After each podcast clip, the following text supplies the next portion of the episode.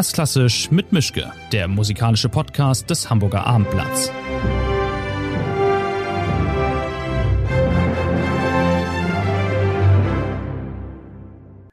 Schönen guten Tag zu einer neuen Folge von Erstklassisch mit Mischke. Wir haben Frühjahr 2021. Ich bin mal nicht in meinem Arbeitszimmer, sondern in einem der Garderobenräume in der Elbphilharmonie tatsächlich und tatsächlich mit einem Musiker im gleichen Raum, aber auf große, große Distanz und mit aller möglichen Sicherheit, die es äh, braucht. Mein Gast heute ist ein Dirigent, der hier in Hamburg schon öfter war, der aber nicht aus Hamburg kommt, sondern relativ weit nordöstlich geboren wurde, Pavo Järvi, seit 2004 beim, bei der Kammerphilharmonie in Bremen, jetzt hier beim NDR, um ein Konzert zu dirigieren, ansonsten auch Stammgast in diesem Konzertsaal und auch in der Leishalle. Wir haben relativ viel Zeit gebraucht, um diesen Termin zustande zu kriegen. Deswegen bin ich sehr froh, dass das geklappt hat. So thanks very much, Paavo for having me and uh, thanks for taking the time. Thank you. Welcome. We always start with uh, either an easy or a complicated question. What would you prefer? Let's go for the complicated. The complicated, okay. What's the best advice your father ever gave you about conducting? Since I grew up with him, and conducting was pretty much constant subject. It would take a long time to to to filter through which one was the best advice, but certainly um, the the experiences from the very early childhood have always been around repertoire.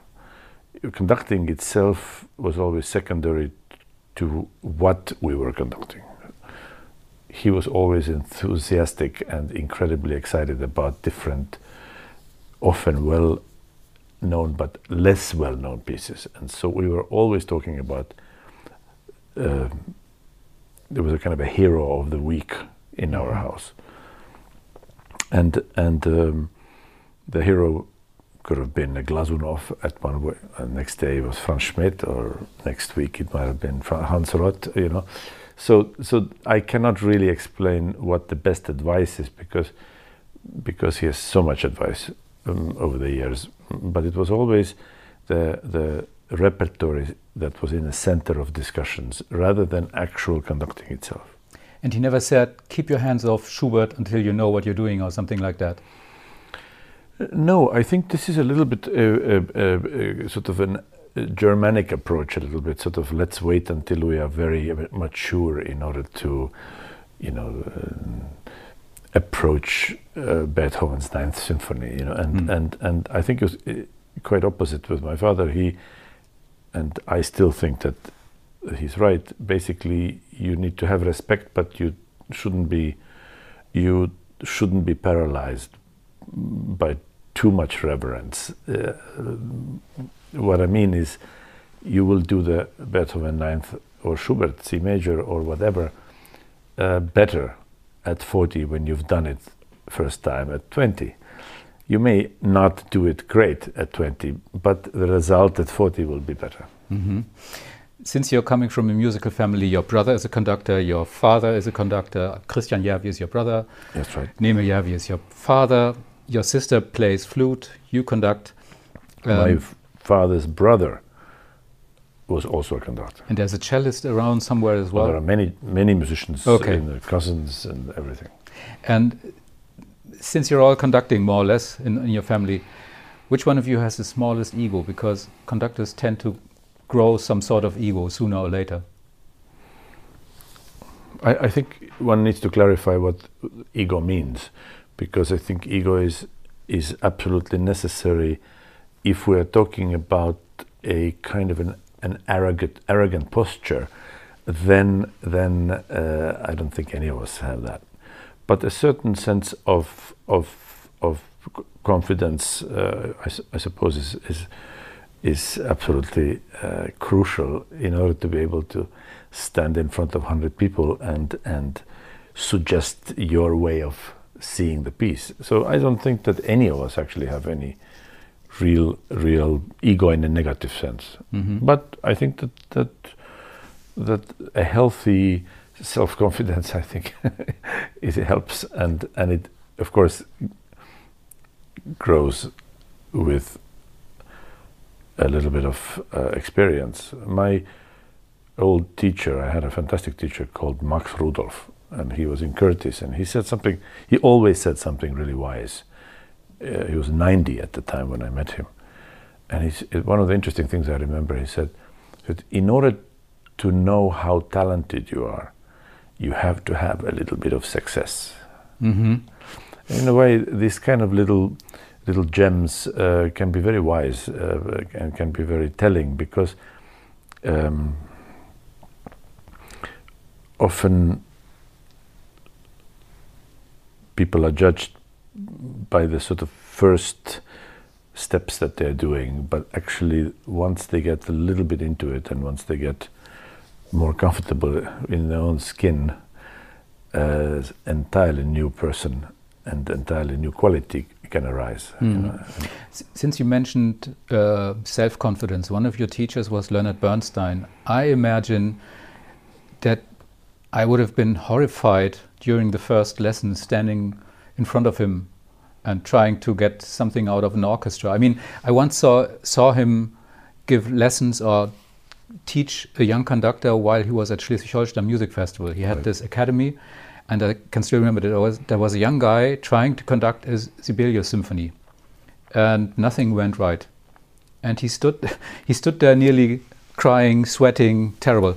And then Bernstein came on on his mark and uh, talked to him, had his cigarette in one hand, and conducted with the other hand. Yep. And all of a sudden, everything changed, everything worked, and yep. the young conductor was just speechless. So, um, I mean, what was it like be, well, being a pupil of Bernstein? I, I, was totally shaking. In fact, I was I was so nervous that I, I literally had difficult time, you know, controlling controlling my hands. But one of the things I must say, with all the great uh, stories we know about the kind of larger than life personality that Bernstein certainly had, uh, his way of dealing with people, and especially with us students, and I'm sure that there are different sides to different situations in his life, but he was incredibly encouraging. You know you stand there and you, you, you you're so paralyzed with fear and you, you you feel like nothing goes right and he said yes yes that's sensational baby. This is everything. Yes great. You're doing great. Yeah. And you know that's not true but somehow he was always it's always and he would always every after every sentence or or, or little uh, uh, um, phrase there was always baby. Sensational baby. That's great. You're doing great. You know, and, and in a way, he he uh, was not a condescending, a, a, a, an, a mm, brutal kind of uh, learn through pain kind of teacher. I've had those too. Mm-hmm. And in, in, in, Curtis, when we had uh, we had a teacher called Otto Werner Müller, one of us was always in tears. Mm-hmm. One of the four or five students we had, we always were, were, were in tears because when he really picked on you, then then you you you he had a capacity to totally destroy you. Bernstein never, I've never seen that in any of his teachings. He got frustrated sometimes because if somebody, especially when he saw that somebody sort of gives him attitude and doesn't really listen what he says, because he, if you're next to Bernstein, you better listen. You know, this is he, he knows. You mm. know, and you, you just use the opportunity to to to take everything out of what you hear. Mm. And so sometimes I've seen people kind of get uh, him getting frustrated with people, but but I never felt it was it was mean or somehow condescending. In fact, sometimes overly positive, even when one didn't deserve it. Mm-hmm. Let's turn to the present then. Uh, you're actually for more than a year now uh, working in Zurich at, at the Tonhalle Orchestra as their chief conductor. And you just got started when all this corona started to happen. What was that like, being thrown out of your plans and just being stopped in the middle of beginning? Uh, well, frankly, very disappointing because, and it was disappointing for many, many of my colleagues. I mean, there are people who run, uh, uh, you know, great opera houses and great orchestras, and, and who are just appointed, and, and all the plans are made, and, and tours are, are are planned, and everything and it, none of them materialized, not one, in two years, in fact. And and uh, so so there is nothing to hide. It is a disappointing circumstance, but but but it is a reality, and this is something that you live with. Uh, certainly, the kind of um, launch, if you will, uh, of a new orchestra and a new sort of new beginning uh, didn't happen in a, in a way that it was planned. But that's life. There's nothing. There's there's, mm. there's nothing I can mm. really do. A colleague of mine down there wrote about you. If the people in Zurich want to understand you, they have to accept first that you are crazy. I don't know. well, I don't. I well, I don't. I don't really know what he means by that. But I have no uh, idea. But um, I think there must be some context to this sentence mm. because I um, haven't had too many complaints from from uh, mental health officials. if um, you are in a rehearsal and it starts to get awkward and you don't get what you want to get, um, there's two choices. Either you can get loud or you can get silent. What, what do you prefer to get what you want? I, I don't do either. Uh-huh. To be uh-huh. honest with you, I, I think that, that first of all, each situation is unique. And in, in, in an orchestra where you are a close musical ally for 20 years, let's say like Kammerphilharmonie, Deutsche Kammerphilharmonie, uh, there, are, there is a very sort of relaxed way of, of working things out you know, I could I could be very direct. They are very direct. Everybody, in fact, asks and suggests, and as part of the culture in the orchestra. So there are no awkward moments in that way. Uh, if if you go as a guest, then you you you always have to sense what is the climate, what kind of working atmosphere the orchestra is used to, and what are what is the DNA of the orchestra. So so it's it's not the reactions are never the same with two different people and nor, nor two different orchestras. I don't. I don't. Also remember. I don't even remember when things got really awkward. Mm. Maybe earlier on, when you're younger and you kind of really kind of lack a certain amount of experience, and and perhaps perhaps don't know how to navigate this this this uh, quite a sophisticated machinery and, and, and sort of minefield, mm. minefield uh, called orchestra. But mm. but today I don't really see that anymore. I, I, I I also must admit that I also conduct very good orchestras and I conduct very good orchestras regularly. So it's not like I go and do a lot of new orchestras where I kind of have to go and start from the zero. Mm. You know, very many places where I go, I go back already for years. Mm. You used to be a drummer. Uh, there's not too many drummers around that turned into conductors, which is quite strange somehow. I, I can only think of the first two, that comes to mind is Sir Simon Rattle, who, who used right, to play. Yes. But uh, drummers are sort of a natural choice. My father was one. Oh, really? Okay, I didn't know that. Okay, so it's, it runs in the family. It has. Well, it's the only reason really uh, why this was uh, the, the, the direction is, is, is not because I really wanted to become a drummer necessarily, but because you get a chance to get into the orchestra earlier. Mm-hmm. Even in a bad orchestra, a school orchestra, some kind of an amateur orchestra, you know, you have to be a reasonably good violinist in order to be a substitute somewhere.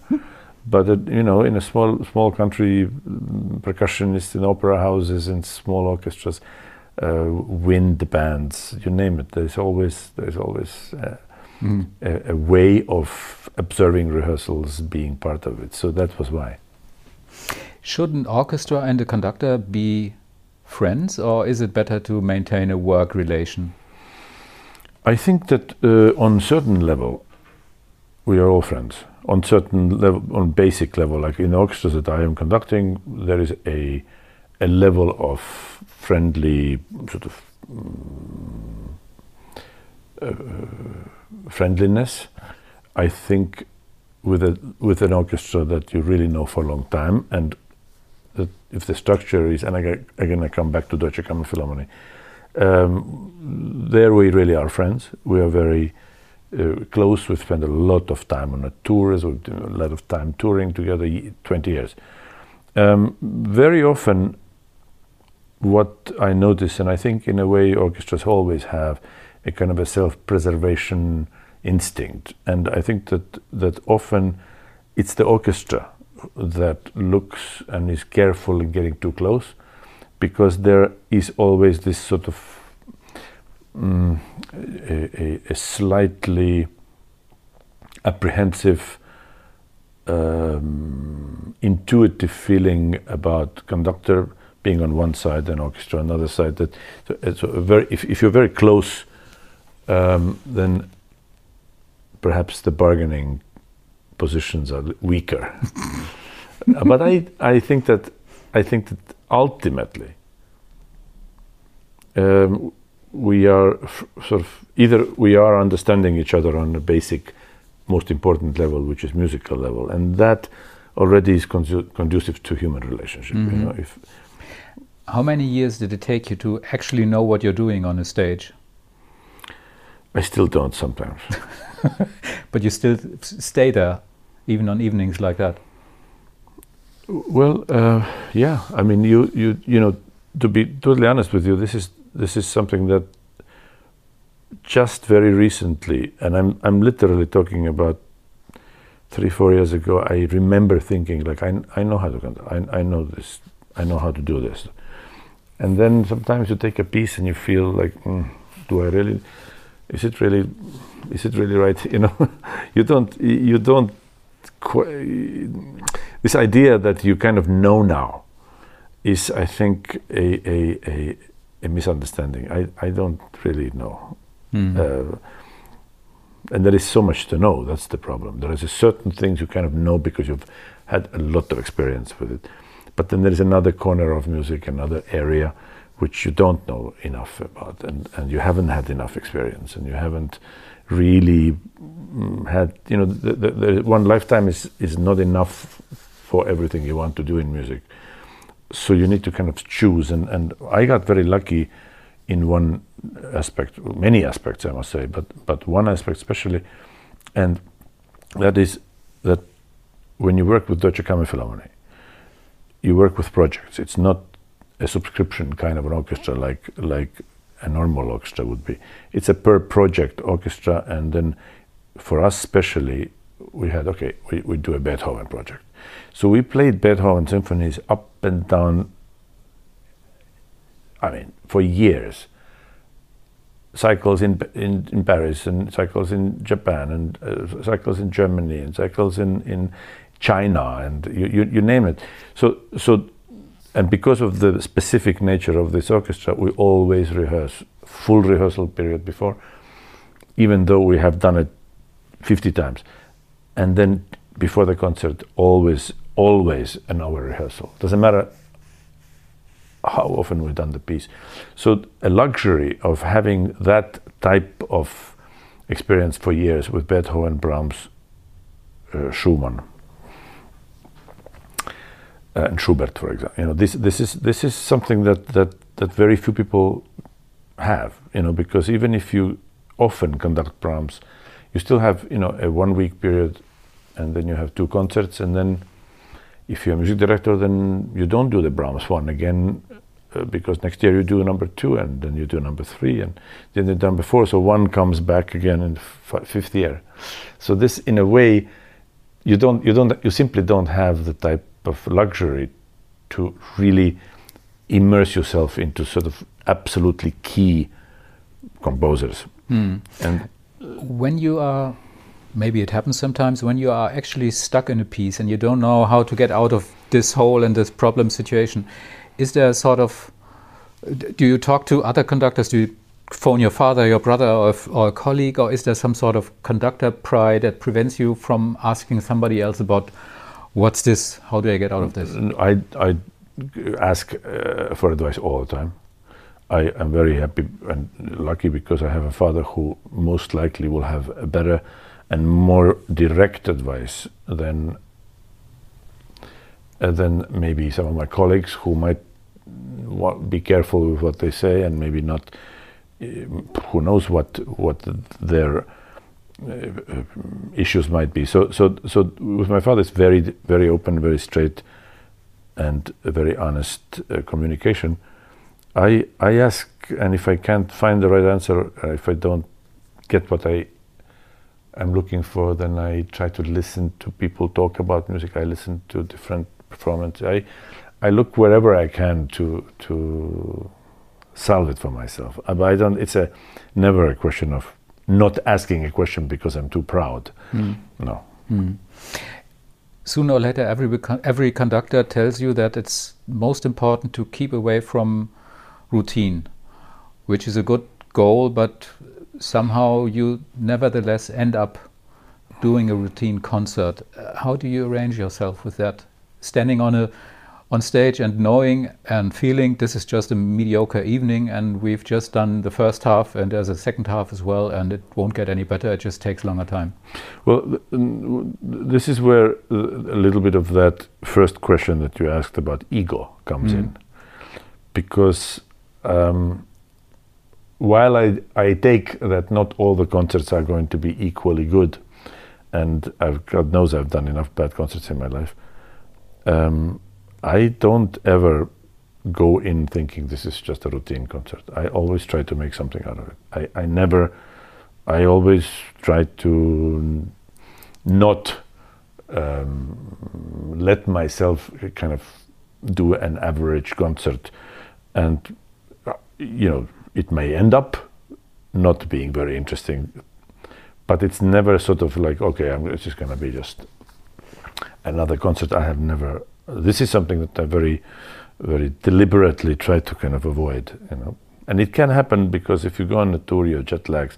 Many concerts, big big cities, of course, they have a, a, a certain priority, and then you go to a small town in Japan somewhere, and you think, well, this is, we'll do this, and we go go to eat if when you go in a concert, I, I, I, I sort of that, that's where your pride comes in, and you said, "Look, no, I'm going to do a real concert." Hmm.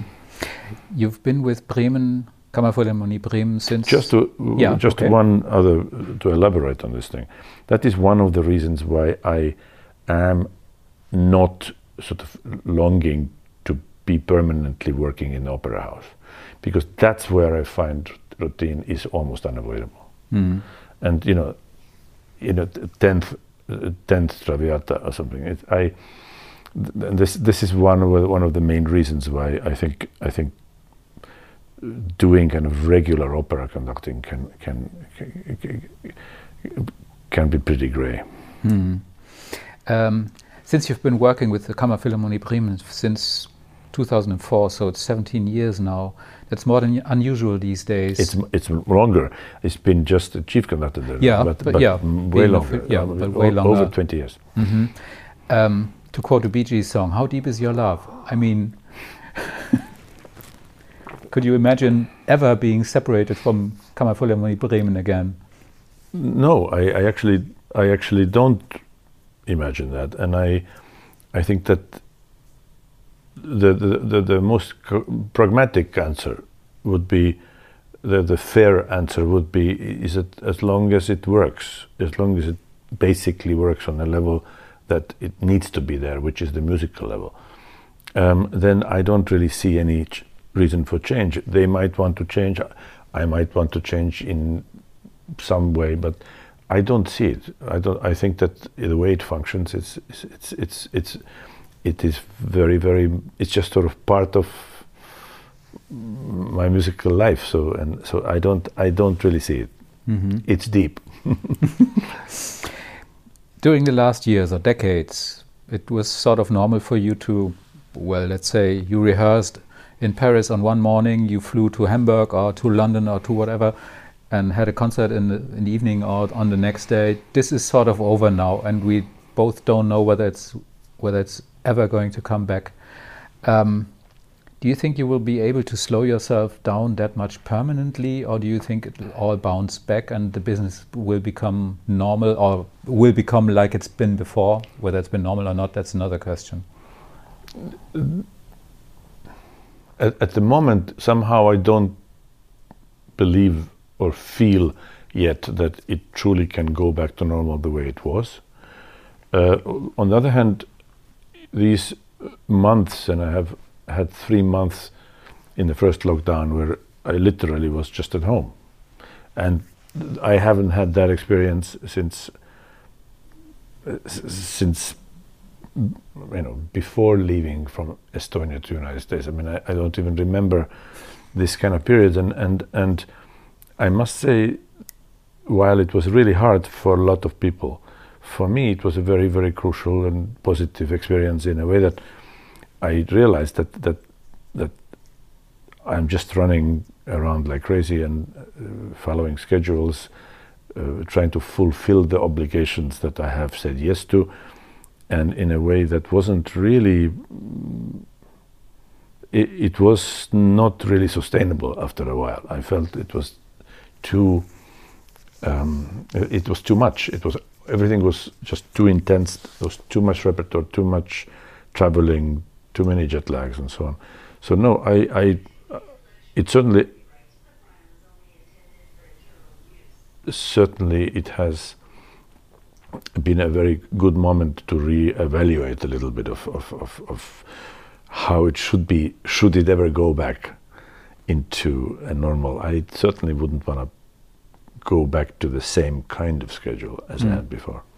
So, what was it actually like being at home all the time? Pat Patricia Kopatchinskaja, the violin player, told me she drove her husband crazy because she wasn't really made for staying at home, and she had this huge performance turkey, this longing for getting on a stage and not knowing what she was living for.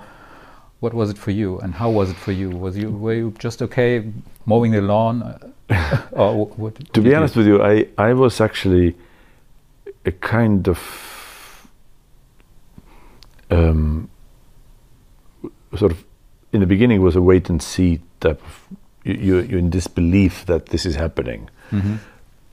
and then slowly as second week third week uh, uh, was already approaching you start finding your routine and and one of the things that I really love is the fact that I wake up in my own bed I, I have my own you know coffee maker I have I, I I'm at home. You know, uh, being at home was just sometimes uh, uh, two days in a weekend where you can literally get new scores and and new clothes and you go. So so to me to me actually it felt incredibly um, somehow normal in the best sense of way and I, I missed that. I realized that that I have missed sort of identifying and also connecting with one place that is a home rather than always using it as a kind of a place to transit to somewhere else. But it was very good for, for my for my um, brain mm-hmm. because after a while you realize that you can actually start. You need time to think, which is something that you don't have time when you're always working. Did you do anything more or less crazy? Start cooking or collecting anything or repairing all the electrical stuff in your home? No, or? no, no. I, I mean, I, reading more than uh, before, but but also you know there are chances to to to connect. You know, in today's world, we are connected anyway through through all these devices that we have, and actually have longer conversations with people, not only about the schedules and planning next seasons or something like that. And um, an important aspect is also not always waking up with an alarm clock. Mm-hmm. I, I, I, always just I always set two alarm clocks because I am always worried that I am going to miss a rehearsal or miss a pickup or and and and taking it a little the tempo slowed down considerably and I, I really I really enjoyed it, I must say. And you maybe actually talked to your neighbors the first time. Do you know? Do I they know who I you are? talked to yes, I talked to some people who I probably have never talked to before, but but also I felt I felt that not having a particular plan for the next day can be incredibly liberating. You know that you don't have a, a schedule set up exactly what happens tomorrow, and and and uh, maybe not necessarily you know, skipping a day of, of, of studying scores or something. Mm. That, that, that, that felt good. Hmm. I found some interesting quotes from you about you from you. I don't know, but it's it's been written that you said, "I think that it's impossible to conduct Brahms good. For me, this is an absolutely unsolvable task. I never managed to conduct Brahms in a way that satisfied me for just a tiny bit." Oh. Nevertheless, you recorded Brahms. So, how bad are these recordings? Terrible. Terrible. no, they're actually very good. Okay. The thing, the thing with what I, what I wanted to say about these, uh, uh, what, what I meant by saying this is that is that th- there is a kind of a an expectation.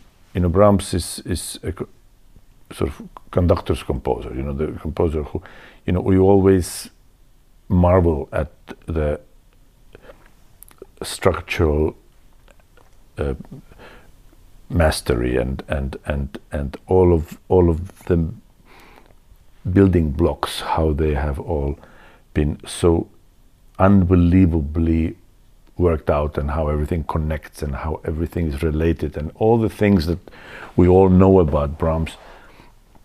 And we have this urge to show that and of course that's very important that the structure is clear and but then there is another side to this to all the music the same with bach for example where it's not enough just to show that you know you also need, there's a, there's an emotional uh, uh, some kind of an other human content that that makes a performance performance makes a piece believable somehow.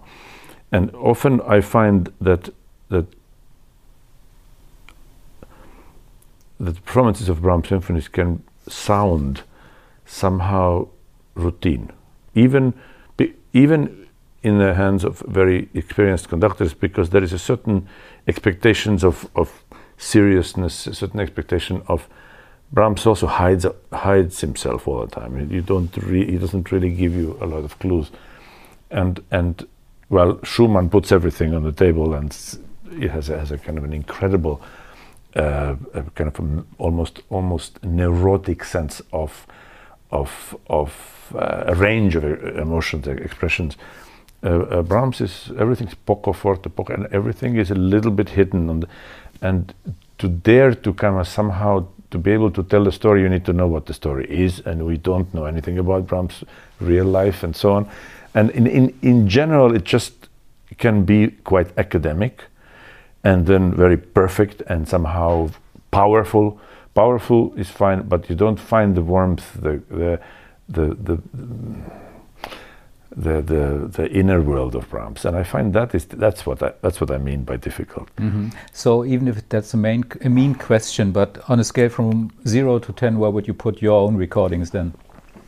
I don't, to, to be honest with you, I don't always um, know where to put my recordings because the, the, we make them as as intuitively as possible, and Mm. we try to make them as as you know as good as as, as possible. Um, but then, w- when you make a recording, you're th- this thing is set in stone but our brain develops we develop we see things differently so to me the, it is it is just a document of that moment. It's that it's not really there is no anybody saying there is a definitive recording of something it doesn't know what they're talking about. There is no definitive recording of anything ever. It is there is a successful recording is something that could be very uh, you know a, a, a great achievement yes. But there are always other other ways. There's always another, you know, if you listen to Beethoven, Beethoven recordings of the, you know, the, the, the old German masters, and you listen to the Beethoven recordings of now, you can see that, that they- they're all practically different pieces. They- they don't even you don't even know are they written by the same composer. Sometimes it is it's a it there is no definitive anything. and it's not really important. It's not. It's not really a, a sport. You know, it is. It's. It's a point of view. Mm. A point of view needs to be. Point of view needs to be clear. You don't need to agree with it. Mm. If you listen to really great conductors, you, you can always tell that they they wanted to do it this way. This this is their point of view. You don't need to agree. It might not be something that I would want to ever duplicate or not duplicate, but you know, agree with. But you can tell this is like Svetlanov. Always, you know what he wants to do. Mm. Some others don't. Some Mm. others just have a very beautiful sound, well recorded, you know, but bland. Hmm. I might be wrong, but I would imagine that you are more a concert conductor and not so much a conductor working with soloists. So I, there's nobody coming into my mind, and there's no big variety of soloists you're playing with. Maybe I'm wrong, but even if I'm wrong, how do you pick the soloists you want to work with? Do they have to audition for you, or do you just say to your agency or to the orchestra you're, do, you're working with, I want to do, I don't know, Beethoven's fifth piano concerto, get me a piano player, I'm fine with everybody? Do you go to lunch with somebody three times before you decide we're going to work together, or how do you find the people you want to work with actually? Well, I think that there are there are you meet people in different ways. You you look at you know after being in this conducting world uh, over 30 years, you inevitably meet a lot of soloists, and and there are certain people who you want and you're curious to get to know. Others who will come and audition for you because they are young people who will want to have a foot in a in, in a in a door and and that's the way to, to do it audition but let's say most of my regular mm, friends you know who who I always play with are the musicians who, with whom it works with whom I musically understand the clicks I I understand I don't need to talk to them. I don't need to explain here. I'm going to do a ritenuto here. I'm not like you know. I don't. I, we understand. I know exactly what you're going to be. I, I get it. Mm. I and I, if I don't get it, then then I will get it while the music is happening. And and you know there are there are people who I always play with, and and I'm always interested in in somebody new as well. You know, uh, but it is it is not. Uh, to me now, being on stage with a soloist, it, it needs to be somebody who who I connect with. I, I, I need to understand that that person's music making. So it's love needs to be a friend. So it's love at first sight, ideally, ideally. Well, it, it could be, but on the other hand, some relationships are a little bit slower to develop, Mhm. and then they become really, really important. And with some people, you play a couple of times and always happy to play with again, but it doesn't happen so often. But you know, if you play with Janine or, or, or you play with, uh, with Lars Vogt or, or Christian Tetzlaff or you know Kavakos, or, or I mean, you, you, there is there are certain people you always sort of like, "Mhm, yes, let's do it. You know, I Mhm. mean, this is it's it's a it's it's there is no science to it. It just needs to feel right. Hmm. Christoph von Dohnányi once told me conducting is not complicated, making music is complicated. That's exactly right. Okay. That's so that exactly should be a right. t-shirt, t-shirt uh, print for every I, I, conductor. I the would wear it. I would wear it. He's ex- that's exactly right. Hmm. Um, the conducting and making music actually ideally should be the same thing. But there is, of course, the technical part of conducting, and then there is musical part of conducting. And what ends up happening in most of the master classes, and I give, a- I do a lot of teaching, and I have my own academy. Um, in fact, there is an academy next week after I leave here tomorrow, day after tomorrow, in Zurich that we are now starting year late because the first one was cancelled because of the pandemic uh, of conducting courses. And and you end up often talking very little about music and very much about the technical aspect of conducting which has to be it's part of it because you have to you have to talk about it you have to learn it and, and, and but much more interesting would be actually to talk about music. You know, talking about t- conducting technique is not that interesting. But mm, if you see that somebody doesn't know it and doesn't doesn't know how to communicate with the orchestra, then you have. There's no point in talking about the music if they cannot start or make a tempo change or do anything with their hands. You know, so there is there is. mm, I guess that's what they mean by conducting. Conducting in itself is is about making music. So conducting is just tricky when you're bad at it. well, everything is tricky when you're bad at it. Um, could you explain to me why I should listen to the music of Arvo Pärt, except from the fact that he's from your home country? I can if very well expe- uh, explain or uh, try to explain. Um, because Arvo Pärt is a, a great composer.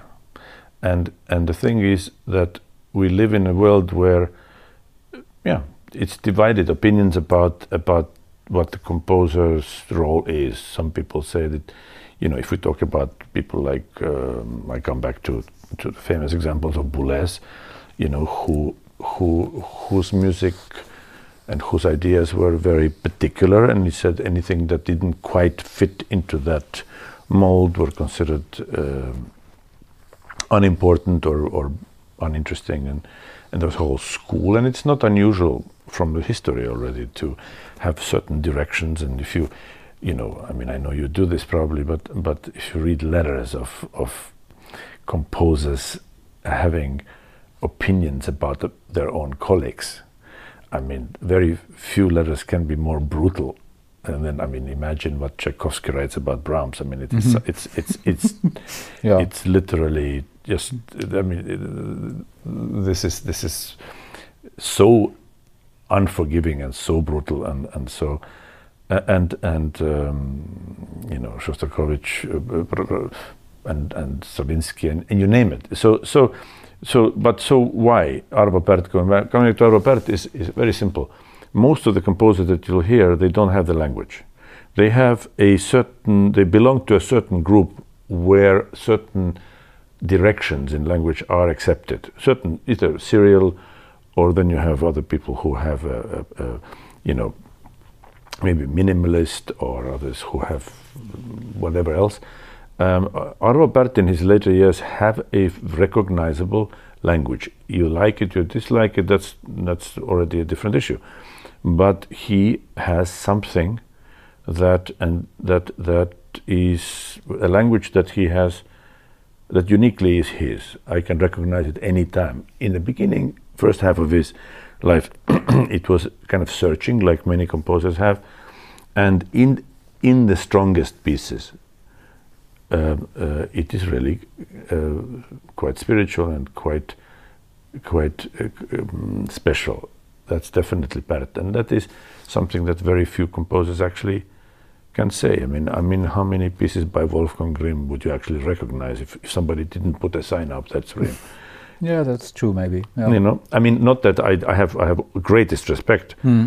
It is just that you know this kind of music is it's it's it's uh, you know, it is music that follows a certain a certain uh, um, preordained lang- path of uh, uh, and and and it creates the language which conforms and is, is within a certain understood param- parameters. And and totally fine too. But an original voice if you have somebody who has an original voice that that definitely is recognizable that's something. Hmm. and yes the other thing is that that uh, you should listen to him because he's Estonian That's the first reason. Not really, not the first reason. No, I think that it is. Most people wouldn't even know by listening to his music that he's Estonian. There's nothing, nothing really particularly Estonian about his music. It is not. Uh, there is no. There is no quest of somehow becoming an Estonian or writing something Estonian. It is just a very, um, a, very particular language where he has found uh, a way to create something of his own. And the fact that it is not noisy and the fact that it is not busy doesn't mean it's not good. Mm-hmm. Is there a sort of special bond between all you conductors coming from that part of the Baltic region? There's uh, Andris Nelsons, there's your father, there's Mirga Gražinytė-Tyla, there's you. Is there anything special in the water, or how? what What's the reason for so many special and interesting conductors coming from up there? Because there's not that many people around over there where you live or where you come from. True, uh, there are not too many people. I think that I think that the, the first of all, I don't know the answer, but I can speculate, and I thought about it, and I th- the, the the the possible one of the possible um, answers might be that that in a in a country that is very small, and we have only one and a half million people in Estonia, um, the the role models are extremely important. If you talk about if you talk about a huge country like let's say United States or, or, or Germany or France, you know th- they're also important, but there are so many options. There are so many grades. There are so many distractions. If you come from a one and a half million people, and one composer becomes world famous or world renowned, let's say, or if you come um, from a country it's also a small country like Sweden. I mean, relatively speaking, it's a small country. And you have one great tennis player like Björn Borg, then every kid thinks that they can play tennis. Mm-hmm.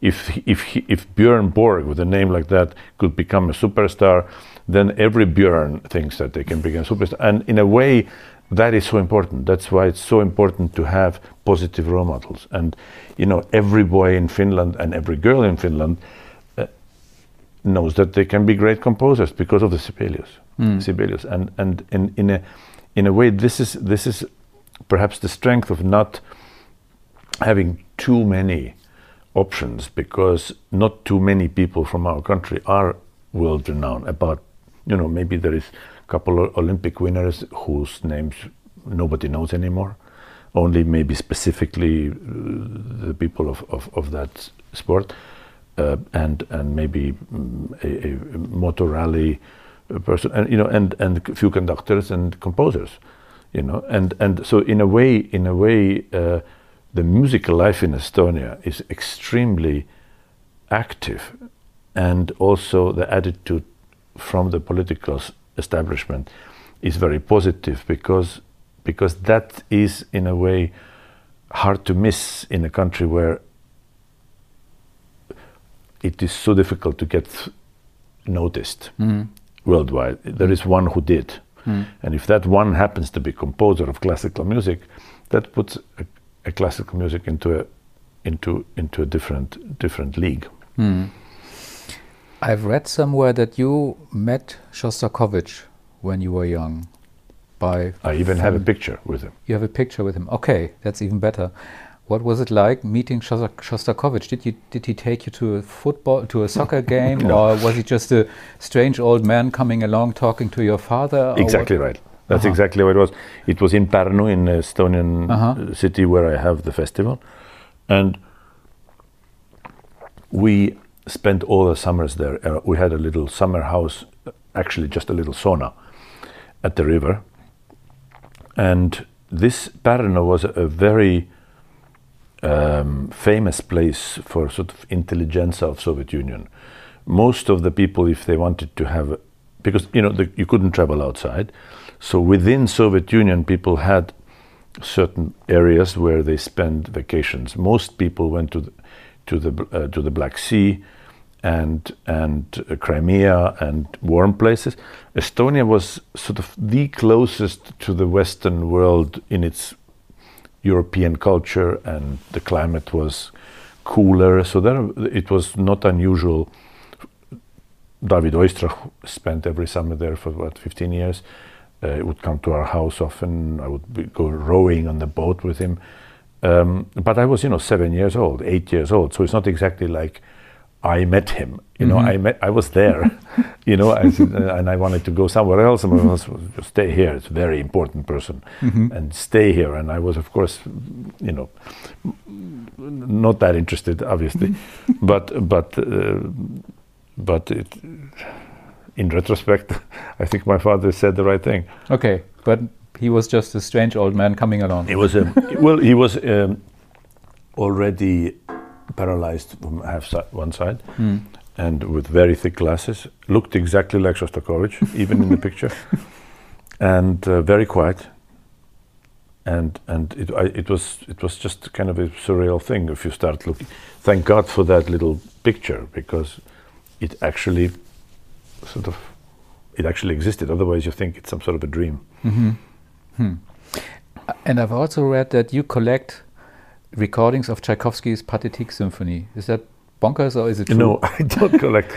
I just my father is a record collector, and we all we are all record collectors. We we just have a lot of recordings, and and we have um, from the early age on, we have had a lot of different recordings of Tchaikovsky six, but also Mahler four, and also I mean a lot of a lot of music. So we were always comparing how different conductors make transitions, how they how they do the the beginning of the finale, how do they move, you know, all the. But but no, it's not like I have I have uh, only obsession with the Tchaikovsky six. No. Okay, so that's that's false. Um, is there a composer whose music you just can't stand? You'd never touch. You you don't want to hear. You think life's too short for this. I don't want that. No, there are many composers whose music I'm not going to perform. It doesn't mean that I, I, I can't stand it. Uh, not at all. There, are, there are some composers I don't feel that connected with. I, I wouldn't, you know, I'm, I I have a professional interest actually for all the music. I listen to a lot of new music, not because I'm ever going to do that, but because I need to know what it is. And then all of a sudden I said, this is very interesting. And this I might do. And so, so you know, you are also, you, you have to know as a conductor what, what's, what's out there. I don't, I must say that most likely I'm, well, who knows, I might change my mind, but at the moment I don't think that I will, you know, will conduct a Janacek opera, for example. Um, I, I, it's, I don't think that it's uninteresting. I, in, some of it is, is, is actually very interesting, but I don't think that this would be something I'd be conducting. Um, I don't think that uh, a lot of the kind of mm, new music uh, from the kind of Darm- Darmstadt leftovers, uh, I don't think that would be something that I would be spending a lot of time with. But on the other hand, you know, I, I never say never. I, if if I, I remember thinking of Kagel, I remember, and, and thinking, why? and then and then I and then I uh, did a piece by him because I was asked to do it in in an Alte Oper in Frankfurt. There was a, a this composer. They had this composer weekends or Mm. something like that, and and I looked through a lot of music and and I thought I found a fantastic piece. And then he then I met him, and I thought it was very narrow-minded of me to kind of not look further and look into it. And so so so no, I I, I will look at things. Uh, I just don't. I, I don't necessarily need to conduct everything, you Mm. know. Mm. But but um, I was I was I was very wrong about Kagel. I must say, Mm. he was really very good composer. Mm. Something completely different. I'm not quite sure, but I think you're still living in Florida, right? I live in London, In London now. but uh, officially my my residence as an American citizen is in Florida. okay, so being an American citizen and not being born in America, what was it like during the last year when you've been there? Maybe uh, being in the in the in the home state of or in the state where Donald Trump. Not only state, we are, it's it's ten minutes away from where I live. No, Yeah, I'm in Palm Beach, Florida. no, you're a neighbor of Donald Trump. Well, How strange is I'm that? afraid. I'm afraid so. Yeah, it's very strange. What's it like? I mean, all these Trumpsters walking around and walking there like it's Graceland and they're wanting to see Elvis memorials. well, you know, the thing is that that I personally, um, I mean, I don't really want to get into much politics, but Mm. but I couldn't, I, I, I have no words to describe how how embarrassed uh, and how embarrassing it was to have somebody like this even reaching this kind of level of political office.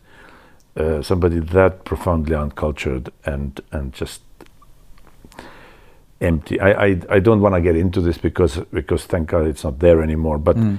mm, but you know mm, it is unfortunately the kind of landscape that U.S. is is hopefully now trying to get out of. And I must say that uh, much more encouraging what's happening now than it was before. Mm. And he's just 10 minutes away. I mean, well, I, we are not exactly very close friends. but 10 minutes away in US dimensions is just is less than just around the corner. So he's more or less your direct neighbor. Uh, yes, um, I, I think that that he sort of has has a has its kind of a compound there in Mar-a-Lago where he he's he doesn't exactly walk around the wrong wrong the state, but um, it is it is um, uh, certainly his his his stronghold now. You know, a lot of people from his um, cult have moved to Florida. So you have all these America First people walking around your neighborhood. You know, you, well, you know, uh, personally, nobody walks around anywhere in, Am- in America because it's all suburban and everybody either either drives or or takes highways or whatever. That's, the other thing is that that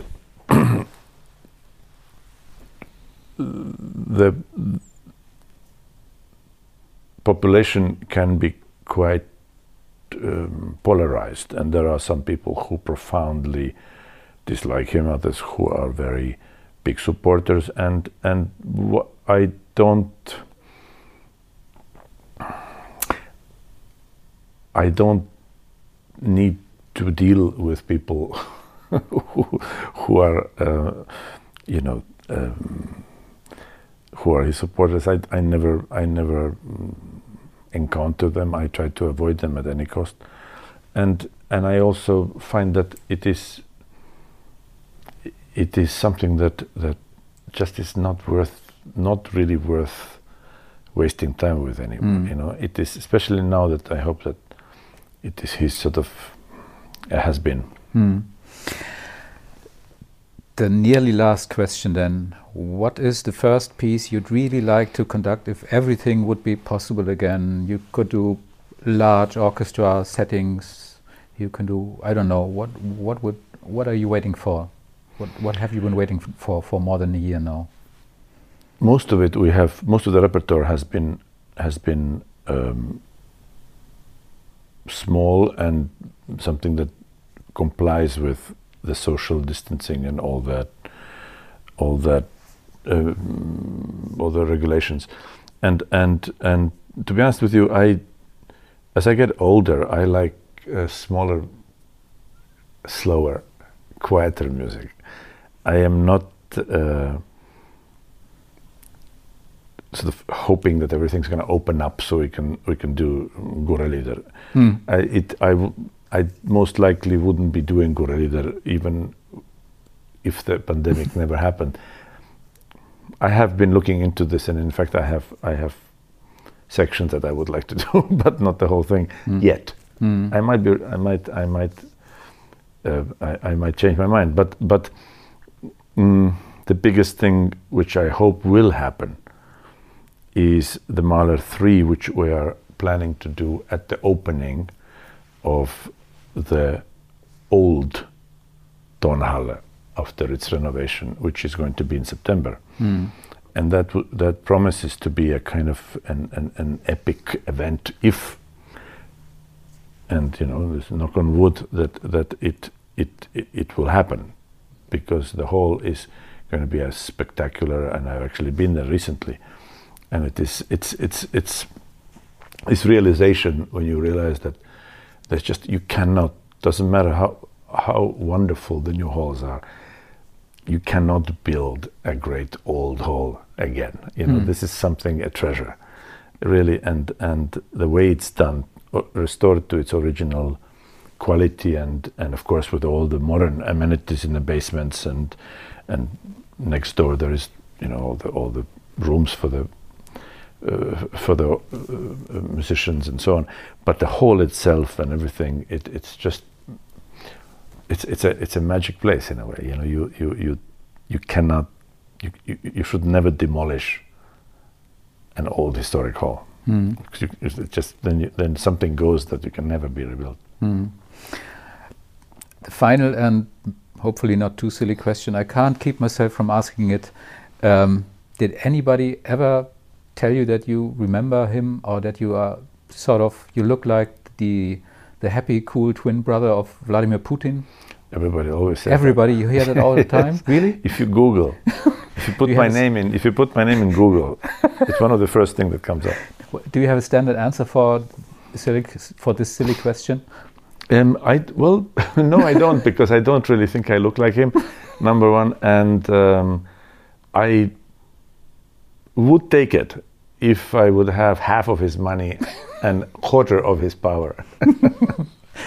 We can't end any better. Thanks very much. That's been, been a nice talk. Thank you very much for having me and uh, take care and um, goodbye. Thank you very much.